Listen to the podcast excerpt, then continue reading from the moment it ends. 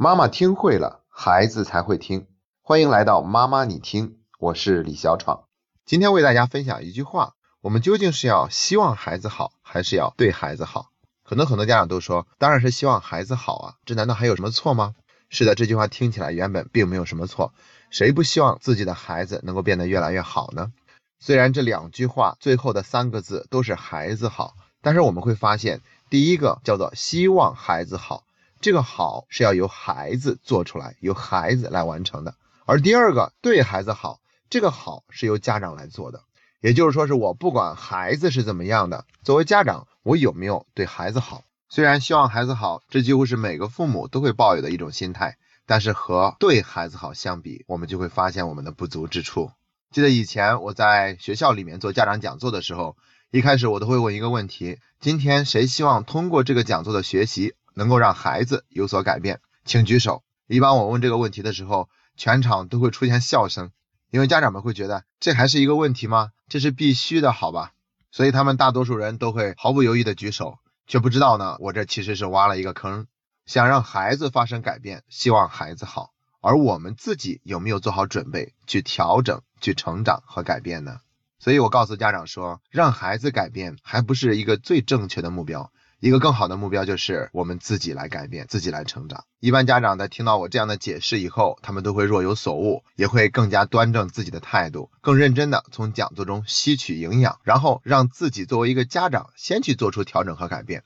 无论孩子有没有改变，会不会改变，如果我们发现自己有做的不对之处，那么我们就是要先去提升自己，改变自己。所以今天为了解释对孩子好的重要性，给大家分享三句话。第一句话，父母是原件，孩子是复印件。如果复印件有了什么问题，就要从原件上去找原因。可能有的家长会觉得有些冤枉，因为孩子那么爱玩游戏，但是作为原件的父母并没有喜欢玩游戏啊。那我们不能如此机械简单的去理解生活这台复印机，它要比现实中的复印机更复杂一些。孩子们爱玩游戏，有很多的时候原因在于他们没有在现实生活中得到更多的关注和肯定。于是呢，孩子们就会从虚拟的游戏中寻找一种满足感和成就感，哪怕游戏本身就具有吸引孩子的这些因素在，那我们家长在这个问题上依然是可以做出一些调整，让自己有所改善的。甚至有厉害的家长会把玩游戏变成和孩子进行交流的机会。今天分享的第二句话：父母好好学习，孩子天天向上。我想不少家长都曾经听过这句话。那我们今天呢，从因和果的角度来理解这句话。父母好好学习，就是在种因，然后孩子就会天天向上，这就是一个果。即便我们退一万步讲，哪怕孩子注定不会有任何的进步，难道我们家长就不需要好好学习，进行自我的成长了吗？孩子为什么会赖床？孩子为什么写作业总是那么慢？怎样培养孩子的学习兴趣？怎么跟孩子沟通才不会引起孩子的反感？如何给孩子定规矩才会让孩子更愿意接受？我想这些都是家长非常关注的话题，也非常的困惑。其实要想解决这些问题并不难，有很多的渠道都可以给我们提供非常棒的答案。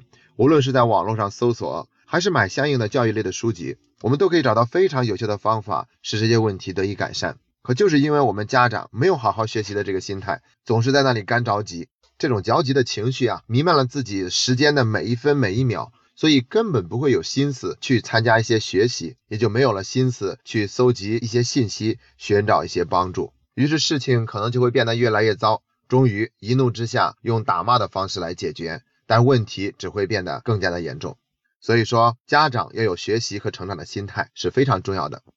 第三句话，只管耕耘，不问收获。在很多年以前我就听过这句话，但是我一直不明白为什么要只管耕耘，不问收获。问了收获，又跟不问收获有什么区别？有一个词叫做患得患失。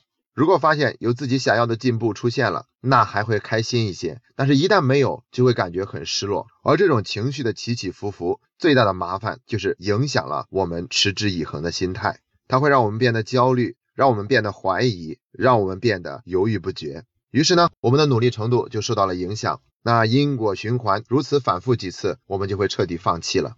而且啊，我们的进步往往是需要日积月累，花上一段时间以后才能有明确的觉察的。就像我们每天在脚底下垫一张纸，并不会觉得有什么高度上的提升，但是我们坚持一百天垫了一百张纸呢，如果我们坚持了三年，垫了一千张纸呢，我们的高度一定会有很明显的提升。所以，我们不必检查每天比昨天进步了有多少，我们只需要关注自己有没有持续的努力。而且，如果我们太过于在意收获是怎样的，还可能会产生一个麻烦：拔苗助长。看起来是长得快了一些，但其实是适得其反的结果。所以才有了这样的一句话，叫做“只管耕耘，不问收获”。我们家长做好自己的成长，对孩子做出更加正确的教育，孩子变好的机会。就会大大的增加。感谢你那么爱学习，这是妈妈你听陪你走过的第四十天。